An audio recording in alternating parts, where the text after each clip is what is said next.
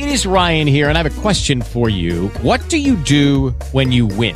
Like, are you a fist pumper? A woohooer, a hand clapper, a high fiver. I kind of like the high five, but if you want to hone in on those winning moves, check out Chumba Casino. At ChumbaCasino.com, choose from hundreds of social casino style games for your chance to redeem serious cash prizes. There are new game releases weekly, plus free daily bonuses. So don't wait. Start having the most fun ever at ChumbaCasino.com. No purchase necessary. BGW. Void were prohibited by law. See terms and conditions. 18 plus.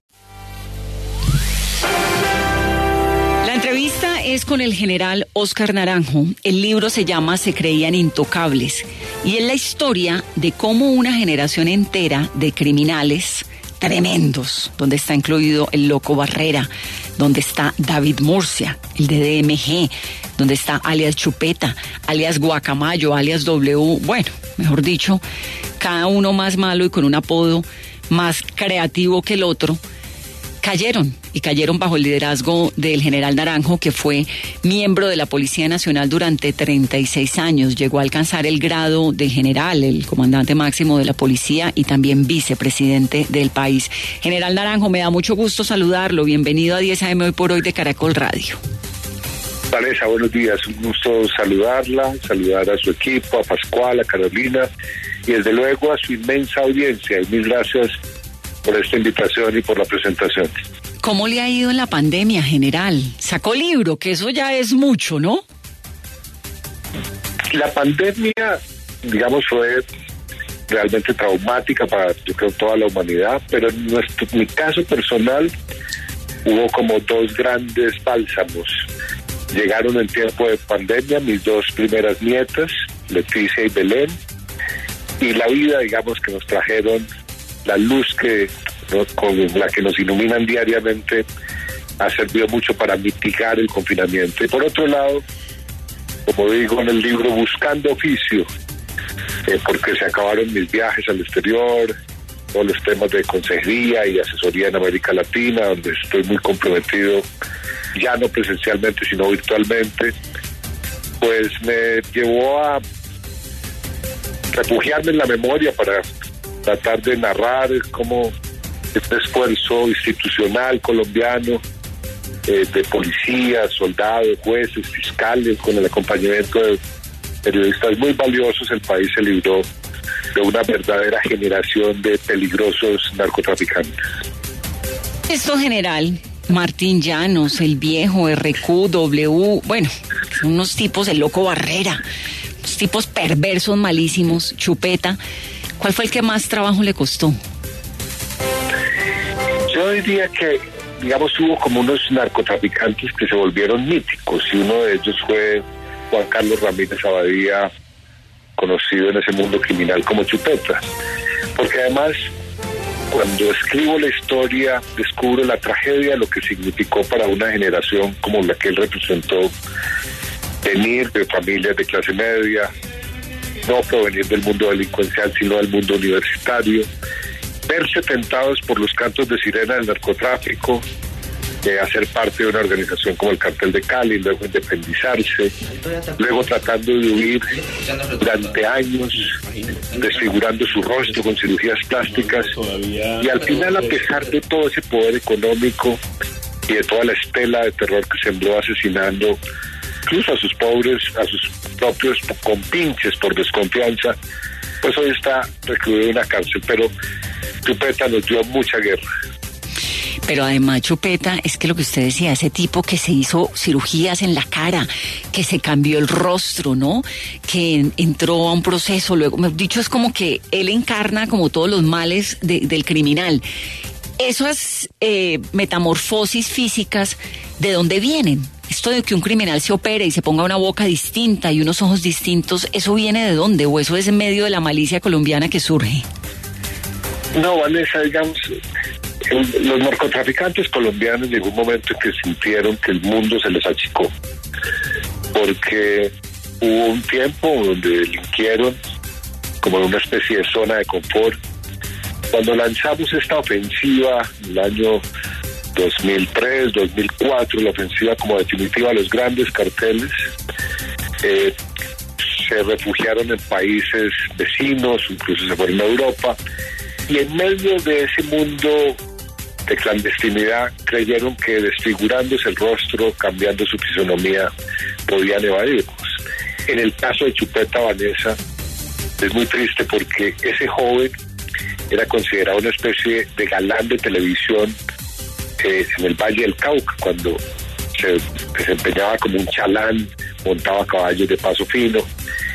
Y verlo al final con el rostro desfigurado, yo confieso que me, me dolió mucho, digamos, ver cómo los jóvenes eh, terminaron en ese mundo de la mafia, arruinaron sus vidas, vidas que han podido ser vidas exitosas.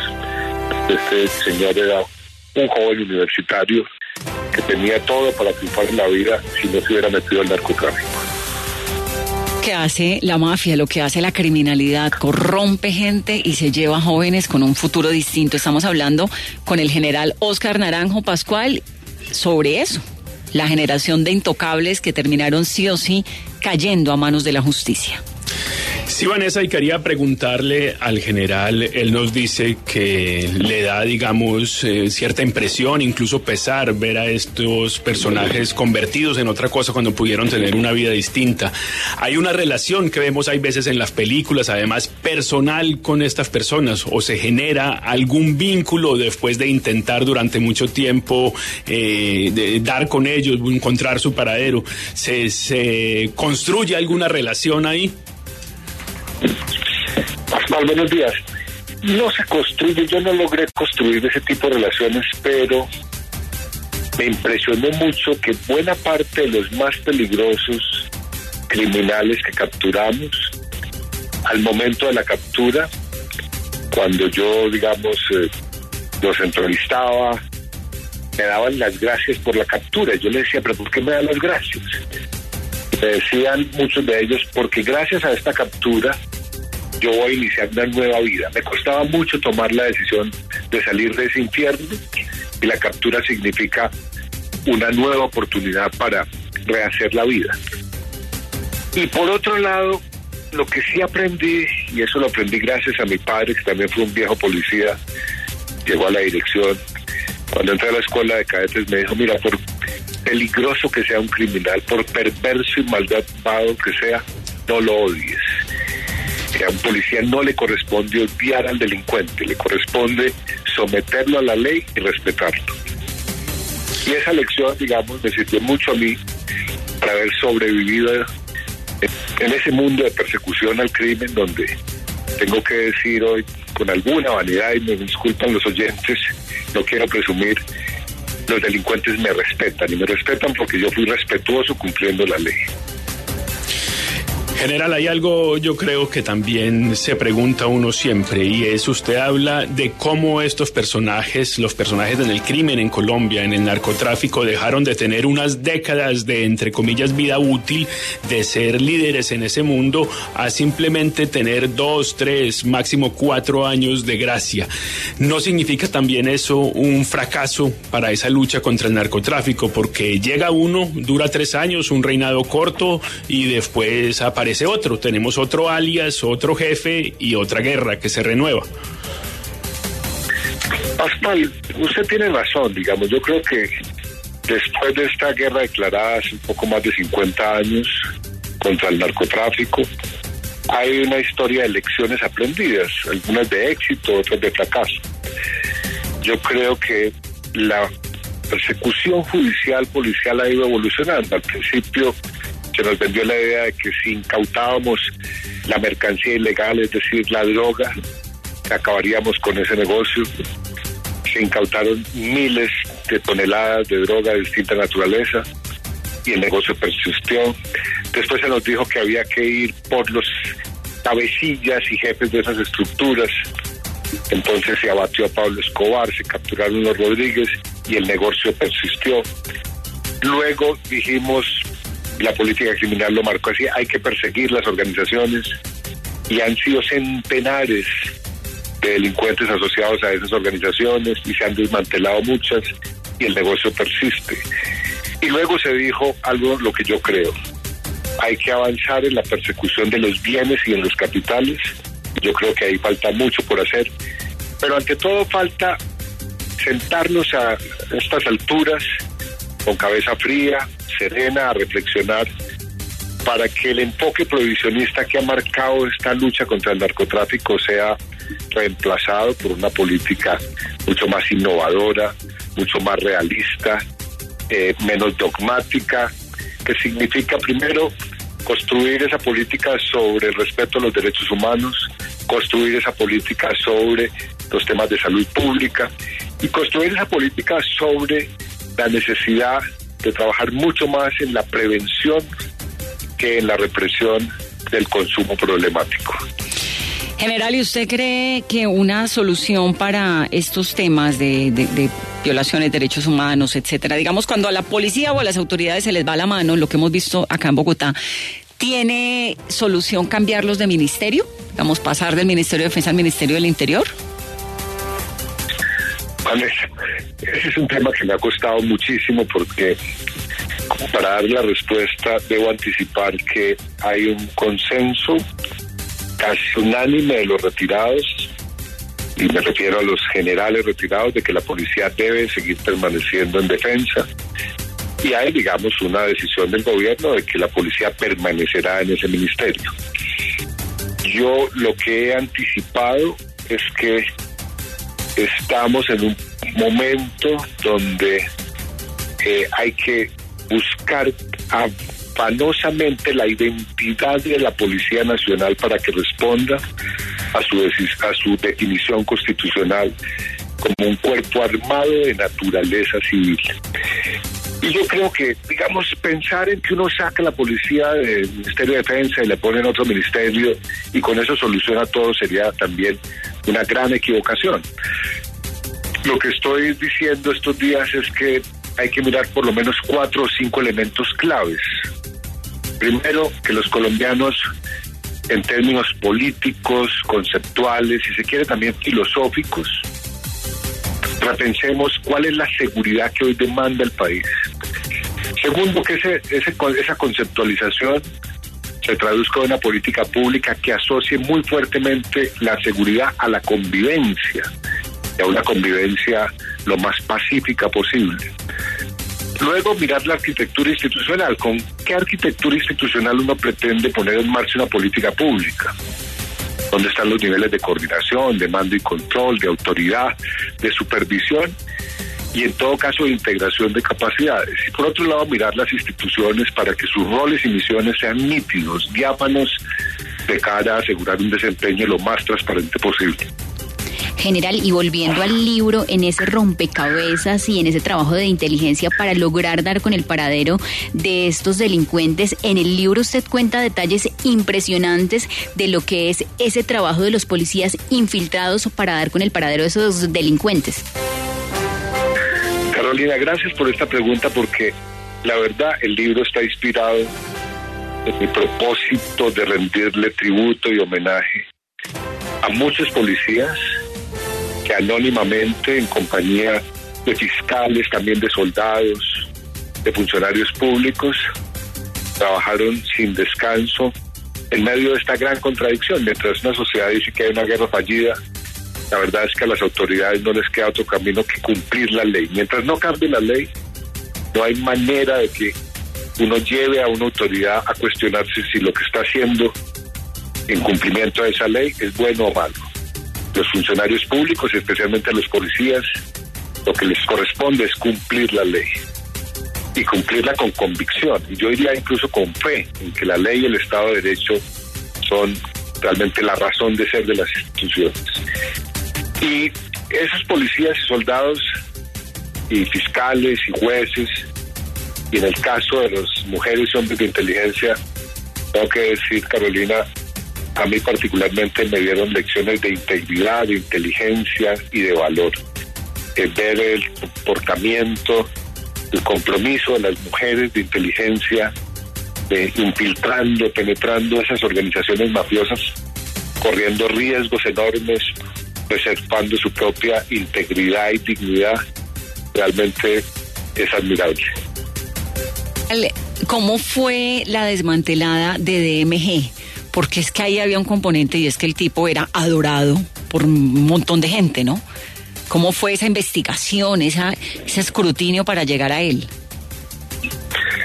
Vanessa, cuando yo reviso, digamos, cuál fue la- el dilema, un poco la encrucijada más grande que yo vi como director, abordando, digamos, una investigación, cumpliendo mandatos judiciales para capturar un delincuente, sin duda esta es la que significó eh, los mayores riesgos y al mismo tiempo las mayores contradicciones, porque eh, David Murcia es un personaje donde se sintetizan el carácter mesiánico, el carácter de un líder con una gran capacidad de convocatoria y de oratoria, y al mismo tiempo una especie de redentor.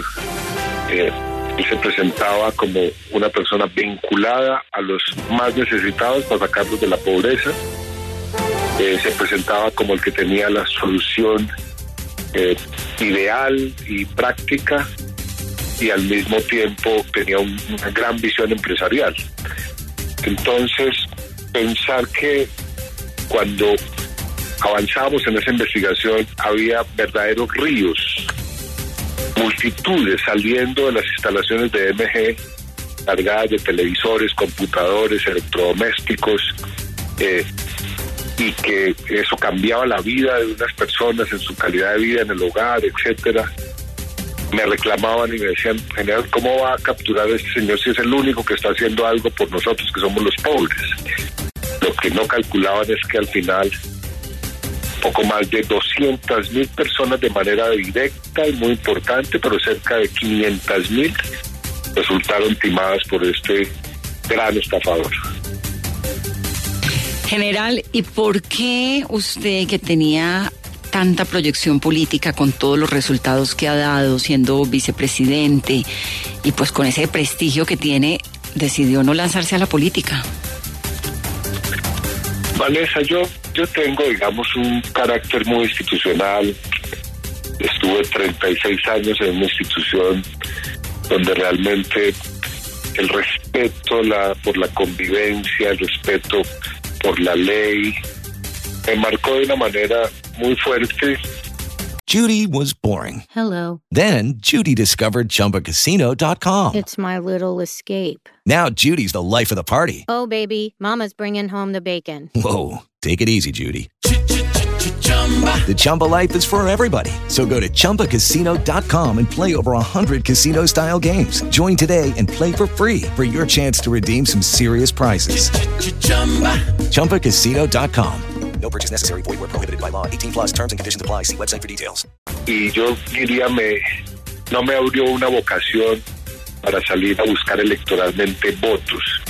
Yo tengo que decir que yo he sido feliz, fui muy feliz como servidor público, como funcionario público, sirviendo desde las instituciones, desde la propia vicepresidencia, pero no estoy, digamos, no fui preparado para salir a hacer política electoral. Eh, y además, francamente, tengo un respeto enorme por la presidencia de la República, por eso no deja de asombrarme, de sorprenderme que haya que una multitud de candidatos o precandidatos presidenciales buscando la magistratura, la primera magistratura de la nación. Y digo, ¿y de dónde surge su preparación, experiencia, conocimiento con el país? Y ahí yo francamente decidí no participar de elecciones, muy a pesar de que en mi cuarto de hora, Vanessa, las encuestas hablaban de una popularidad y favorabilidad muy grande de Naranjo para enfrentar cualquier candidatura, pero eh, estoy feliz de haber servido, estoy feliz de haberme gastado de alguna manera, de haber invertido la confianza de los colombianos siendo negociador en el proceso de La Habana, a pesar de todo lo que eso cuesta en términos personales, porque, como le dije algún día y lo repito hoy, los aplausos que se cosechan en la guerra son infinitamente superiores a los aplausos que se cosechan construyendo la paz. ¿Usted cree que el puesto de presidencia de la República está desvalorizado? No, yo creo que Colombia, digamos, tiene una vocación presidencialista histórica.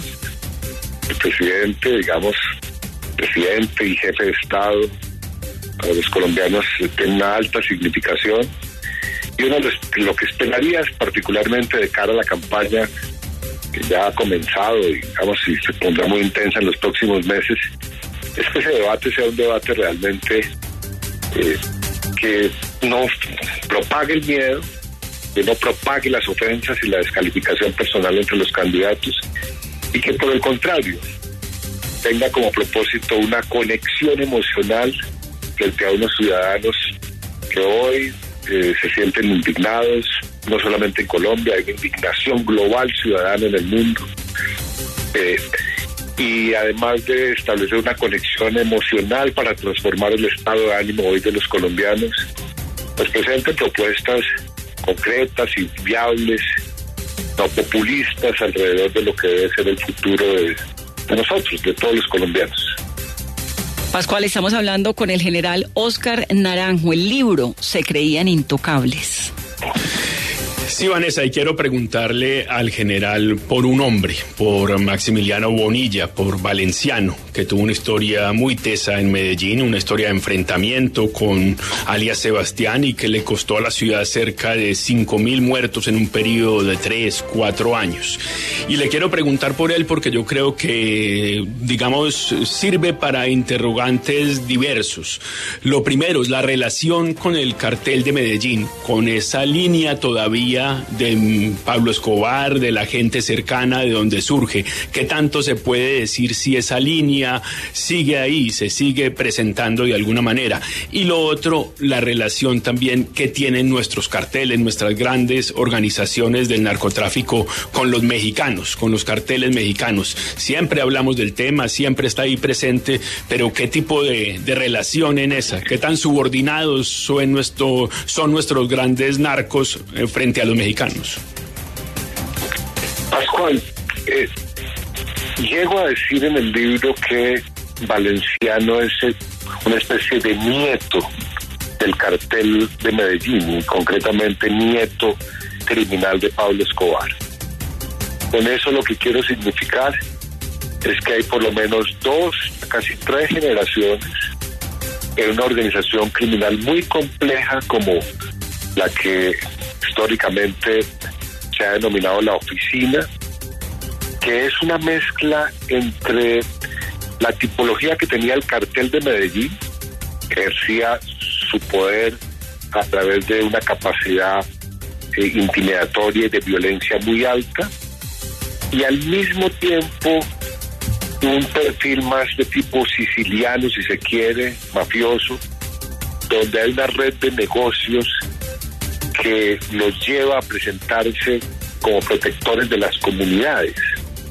Para mí fue muy impresionante ver cómo la llamada oficina, prestando pseudo servicios de seguridad a los transportadores, ejercía eh, una intimidación extorsiva muy grande sobre ese sector hace unos años.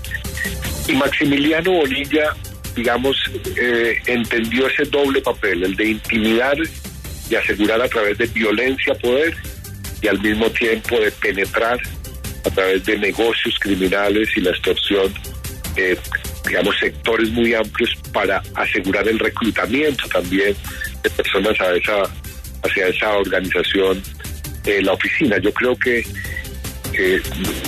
Medellín, digamos, ha padecido, y el Valle de Aburrá ha padecido esa organización durante muchos años, y esa organización, Pascual, confieso, yo la he llevado a foros internacionales para que sea un caso de estudio criminológico, porque me sorprende que no termina por definirse como una banda armada, como un cartel de narcotráfico o como una mafia tipo siciliana. Es una mezcla muy complicada que ya, digamos, eh, lleva a Medellín y a sus habitantes de ese Valle Aburrá a ser víctimas durante largos años de una influencia muy poderosa de esos criminales.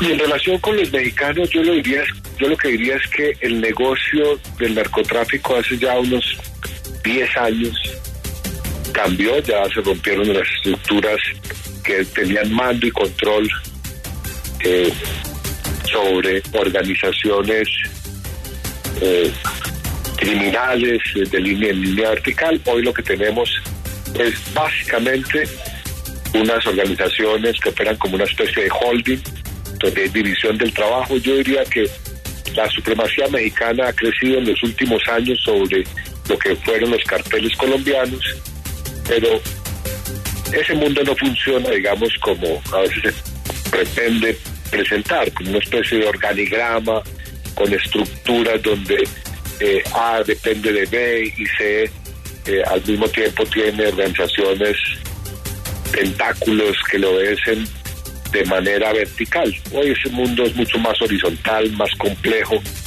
eh, pero evidentemente los mexicanos tienen una presencia muy grande en el hemisferio y han sido receptores de buena parte de la producción de la región andina de cocaína. Pero ¿dónde están los mexicanos en Colombia, general? Porque uno habla del cartel de Sinaloa que está presente supuestamente en el Cauca, pero la verdad es que uno en el Cauca nunca ve a nadie hablando, órale. No sé, ¿es, ¿es, es real que hay un cartel mexicano presente en Colombia o es un negocio que compran la coca y vienen y se van o están aquí instalados? No, yo, yo creo, digamos, que tiende a haber como exageraciones o caracterizaciones alrededor de la presencia de, de colombianos en México y de mexicanos en Colombia. Eh, evidentemente hay líneas de coordinación, pero esas líneas de coordinación tienden a ser invisibles, no, no hay un despliegue territorial de mexicanos aquí con fusiles, que yo sepa, por lo menos no hay, no hay una evidencia de eso. Eh, ni obligando a sembrar coca, ni custodiando los laboratorios. Hay mexicanos, sí, en la, en la flota de transportes clandestinos que utilizan especialmente por el Pacífico, donde ellos llegan en embarcaciones, acompañan semisumergibles o lanchas rápidas como supervisores de ese envío. Pero eh, aunque hay una globalización criminal en general, ¿no? y en el mundo entero, porque se han acabado las fronteras de delincuentes por nacionalidades y hoy tienden a operar de manera articulada.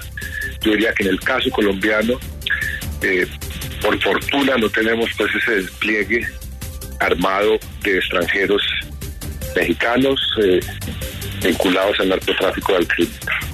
General, está ya entrando en la recta final el gobierno del presidente Iván Duque. ¿Va a dejar el presidente Duque un mejor país al que quedó hace cuatro años? Pues eh, yo creo que los gobiernos hacen sus mejores esfuerzos. Yo trabajé con seis, siete presidentes y siempre vi, digamos, que un presidente llega ya tratando de acertar. Yo creo que a este gobierno le correspondió una etapa muy difícil en pandemia. Eh, cualquier gobierno en cualquier parte del mundo vio alterada su agenda de prioridades de gobierno. Y yo lo que aspiro es que no se desvanezca lo que eh, ha sido, digamos, eh, el hilo de la historia colombiana de los últimos años, y es seguir pensando que la paz, la convivencia, tenemos que construirla, que no podemos ser indolentes frente a la violencia y a la muerte. Yo francamente veo, a pesar de todas las críticas, que el acuerdo que se firmó con, para poner fin al conflicto con las FARC es un acuerdo amplio, ciertamente complejo, pero que tiene un recetario de fórmulas que serían decisivas para cambiar la realidad de violencia del país y sobre todo para cerrar brechas de inequidad.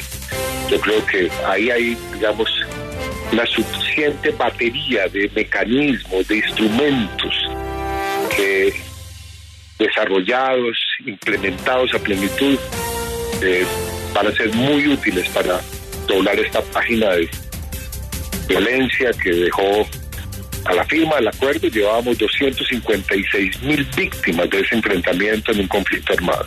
Eso tiene que terminar. ¿Ha cuidado y ha hecho uso, digamos, de esas herramientas que le entregó el acuerdo de paz o se podría haber hecho más? Yo creo que siempre se, digamos, los ciudadanos esperamos que se haga más. Y quienes hemos estado, digamos, en ese tema y estuvimos en ese acuerdo, echamos de menos digamos, cosas. Yo, por ejemplo, me sigo sorprendiendo hoy que una propuesta convertida en acuerdo que está consignada de, de ir a un acuerdo político nacional contra la violencia construido desde los territorios hasta el nivel central, no lo hayamos podido implementar los colombianos.